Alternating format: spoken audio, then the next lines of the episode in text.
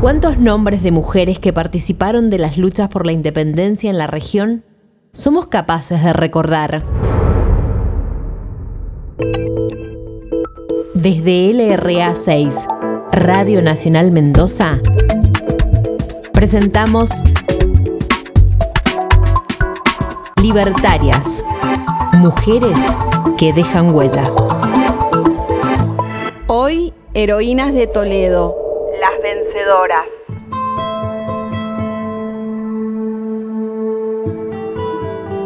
Cleofé Ramos, junto a sus hijas Inginia y María Toledo, fueron tres valientes mujeres nativas de Concepción, Perú. Al arribar San Martín en 1820 al territorio peruano, los pobladores de la sierra se sumaron de inmediato a la causa independentista. Por eso el virrey Pezuela envió tropas para doblegarlos en marzo de 1821.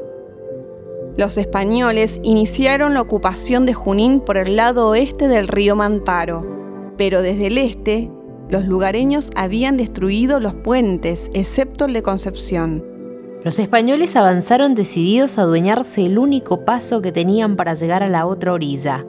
Valientemente, Cleofé, María e Higinia cortaron las amarras del puente colgante en medio de la balacera y los soldados realistas cayeron al río. El general San Martín las premió con la medalla de vencedoras.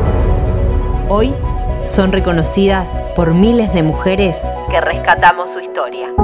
Que rescatamos su historia. Libertarias, mujeres que dejan huella.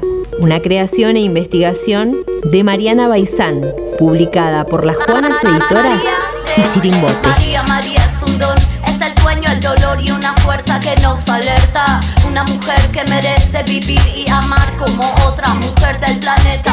Es, es, es